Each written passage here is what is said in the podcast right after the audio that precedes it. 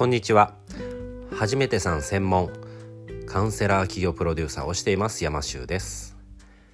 この番組は初めてカウンセラーとして起業したいという方に向けて起業のお役に立てる情報をお伝えしていきます。はい。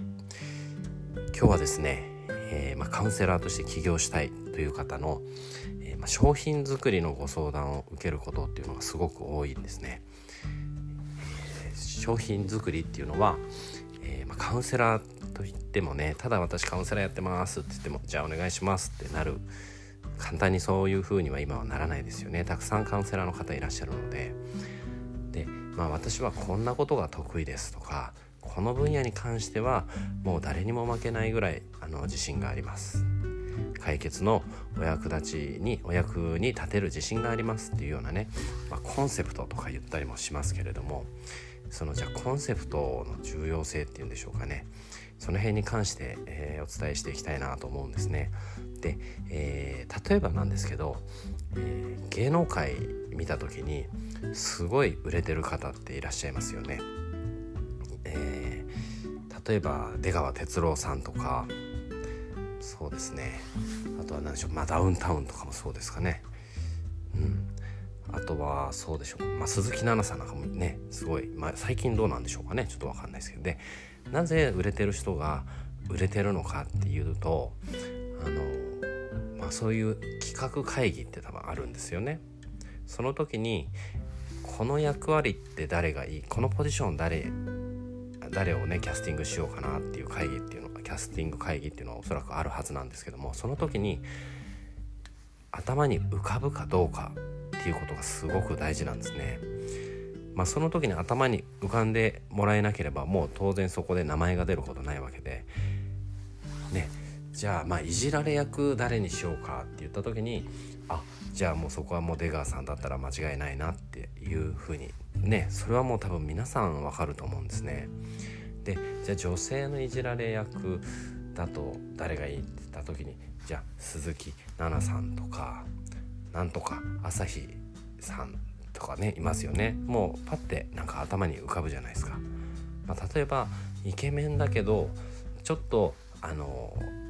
ダサいこともやってくれる人って誰かなって言った時にねこうそういう役者さん頭が浮かんだりとか要は自分が何か問題悩みが出た時にあだったらあの人に相談しようって頭をその人の頭に残るかどうかっていうことが大切だと思うんですね。でその時にこうご自身の友達をねこう想像してみてその友達が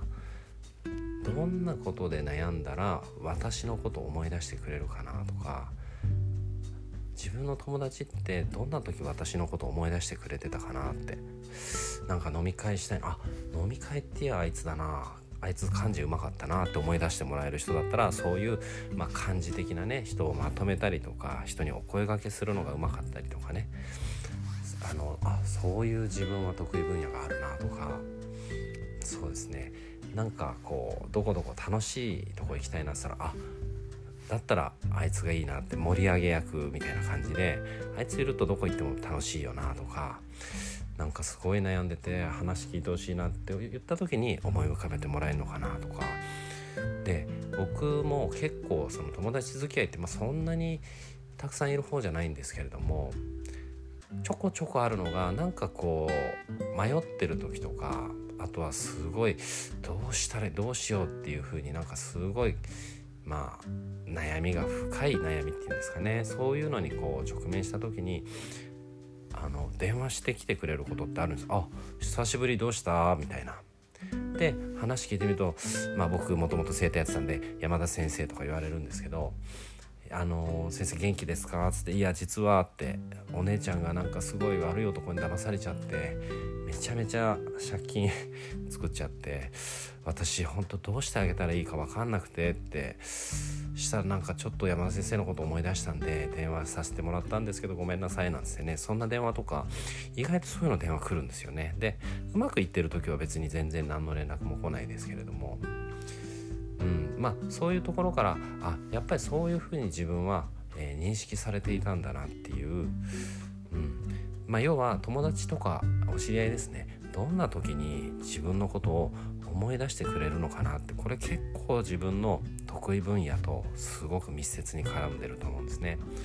もちろんそれだけではないですけどすごく自分の商品作りっていうあの視点としてねすごく持っておくといいんじゃないかなって思います。意外とそれって自分では気づいてないんですよね。うん、で、まあ、もしくはね自分が、えー、何かをこう考えてる時にポンって思い浮かんだ時になんで自分はそれを思い出したんだろうなとか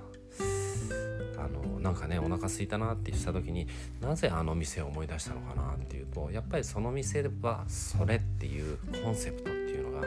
しっかりと明示されてるっていうんですかね明確になってるからこそ思い出すんですよね。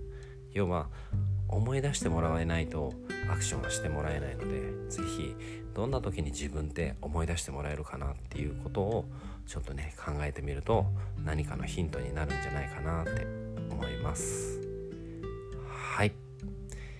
そんなわけで今日も最後まで聞いてくださって